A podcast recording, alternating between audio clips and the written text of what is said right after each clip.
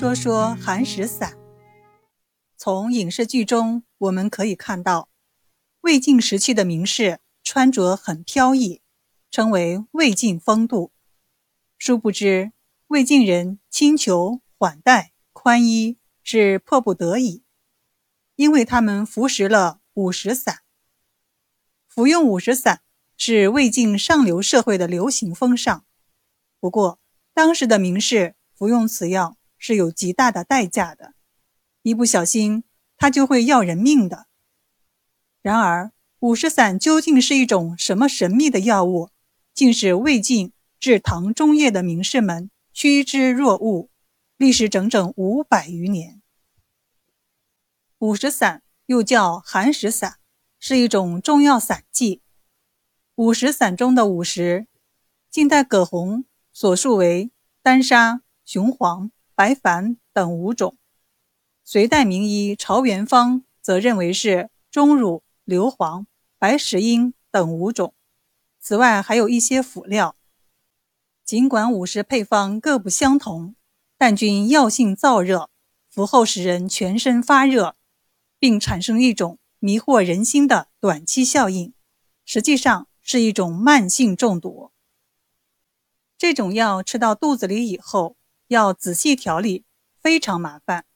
首先，服药后一定不能静卧，而要走路。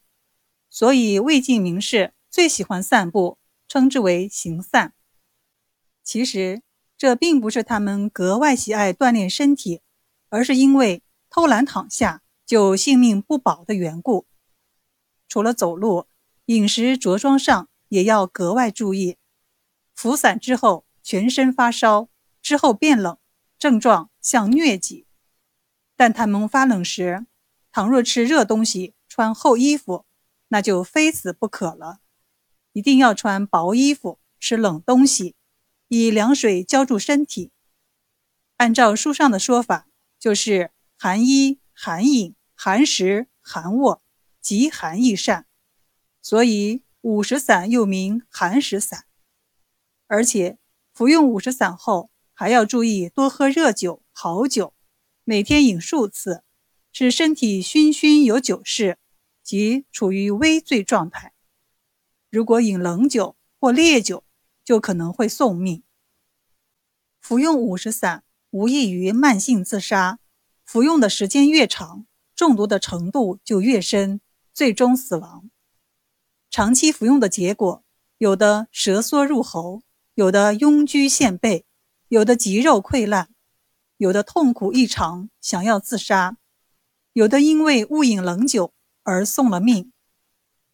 据史学家于虚家先生考证，从魏正史到唐天宝之间的五百多年中，服食者可能有数百万人，因此而上升的也可能有数十万人。五石散的广泛流行何时开始？从谁开始的呢？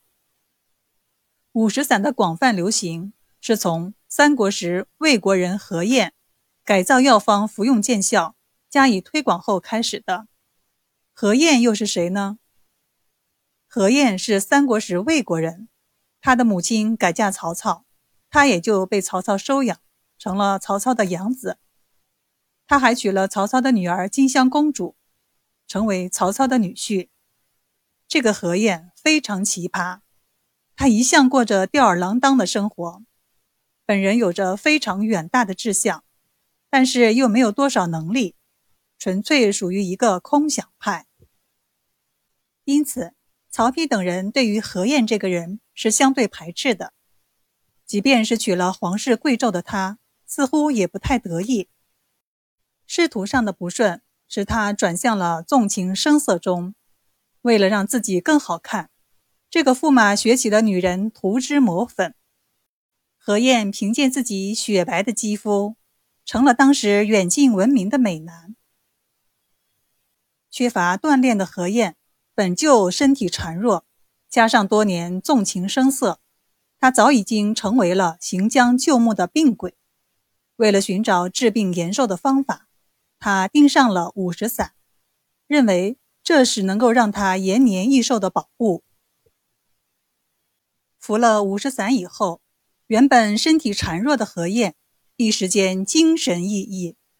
同时，为了使五石散的药效进一步的发挥，他还将原本的配方进行了修改，让五石散有了更强大的药效。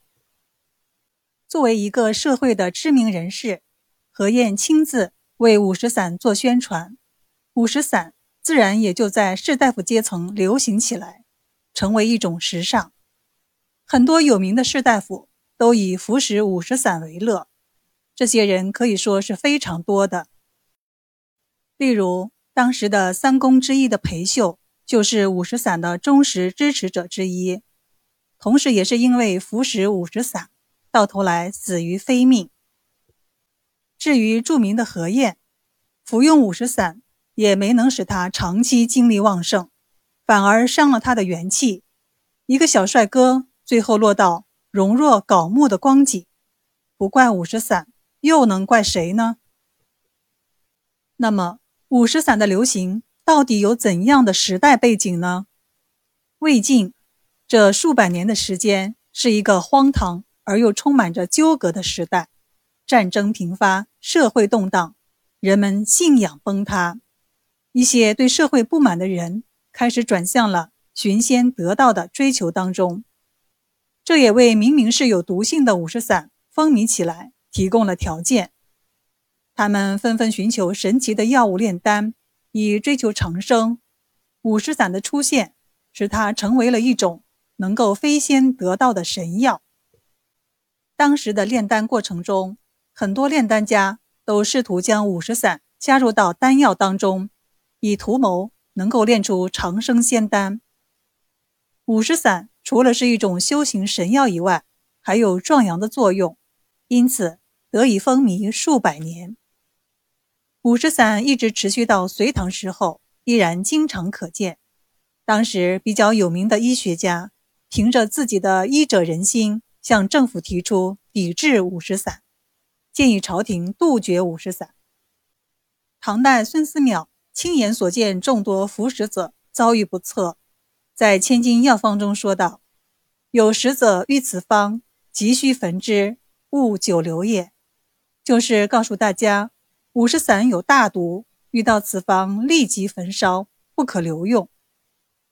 随着政府的禁止，五石散最终也消失于历史的尘埃中了。